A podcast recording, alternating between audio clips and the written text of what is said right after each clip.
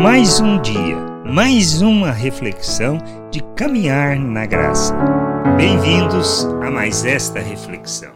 Que nós precisamos compreender acerca da fé. É fundamental, pois se não entendermos a fé na sua plenitude, nós nos perderemos em religiosidade, em ações que traduzem mais um pensamento natural do que uma vida que traduz a justificação por fé. Somos justificados por fé. Não temos o que fazer para alcançar de Deus a justificação, pois não se trata do nosso esforço, mas de entendermos a obra que ele realizou em nosso favor, o que nós recebemos e como precisamos viver ao termos esse entendimento e nos submetermos a Cristo.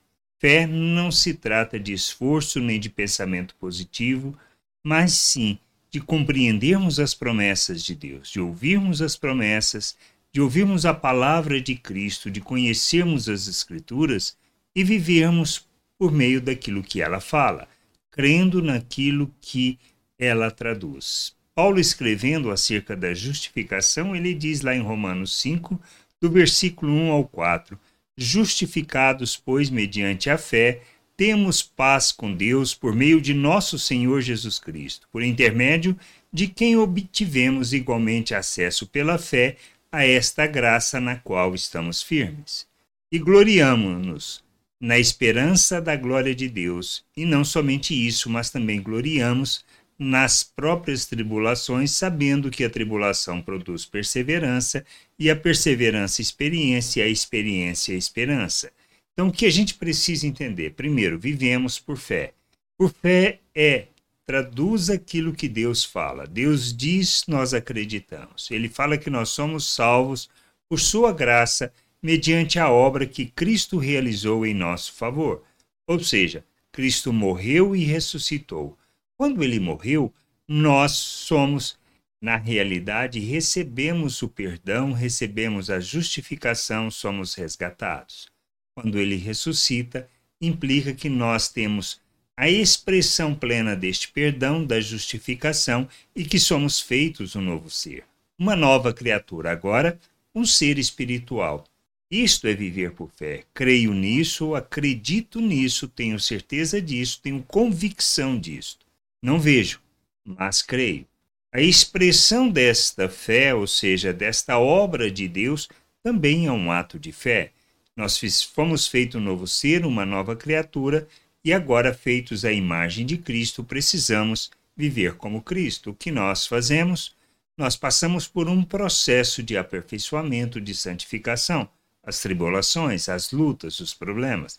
E por meio dessas tribulações e dessas lutas, nós somos o que aperfeiçoados, no sentido de que, de deixarmos de pensar segundo a natureza humana e passarmos a pensar como um filho de Deus. Ou seja, agirmos como Cristo, expressarmos plenamente Cristo. Isto nada mais é do que a nossa jornada de santificação. E a jornada de santificação se traduz de que maneira?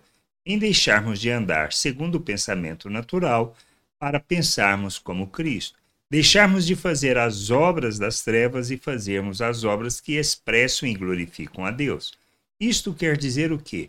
Deixarmos de ser egoístas, arrogantes, hipócritas, religiosos, mentirosos, para andarmos segundo as virtudes de Deus, expressando graça, amor, misericórdia, paciência, bondade diante dos homens. É isto que faz o nosso amadurecimento, é isso que nos conduz à plena estatura de Cristo e fazemos isso como um ato de fé somos justificados pela fé, somos aperfeiçoados pela fé, por isso que diz: o justo vive por fé. É a única maneira. Nós somos justos não porque merecemos ou porque fizemos algo, mas porque Cristo nos justificou diante do Pai, trazendo-nos o perdão, a reconciliação, a nossa redenção, para que a gente viva na plena vontade de Deus, vivendo o reino de Deus aqui na terra. Por isso, a nossa esperança é essa, a esperança da glória de Deus, que vem com um processo de aperfeiçoamento.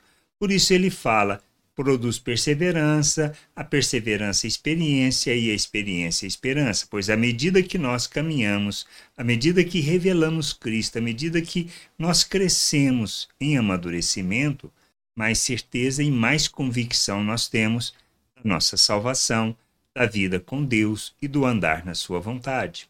É um processo simples, mas é um processo que requer dedicação, esforço, perseverança pois tudo que nós fazemos, nós não vemos no sentido de provarmos, mas experimentamos mediante um ato de fé, para vivermos na plenitude da vontade de Deus, rejeitando as obras, de, as obras do diabo, pois as obras do diabo revelam o pensamento natural.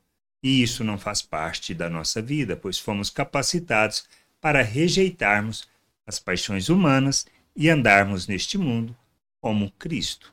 É isso que a gente precisa entender, compreender e seguirmos a nossa jornada de amadurecimento, crescendo e entendendo a vontade de Deus e tendo a plena convicção que a nossa justificação é um ato de fé, um ato da misericórdia do amor de Deus revelado em Cristo Jesus. Que a gente entenda, que a gente possa ser essa oferta, a mesma oferta de Cristo, em favor das pessoas para que possam conhecer o Pai, a sua vontade e a sua salvação.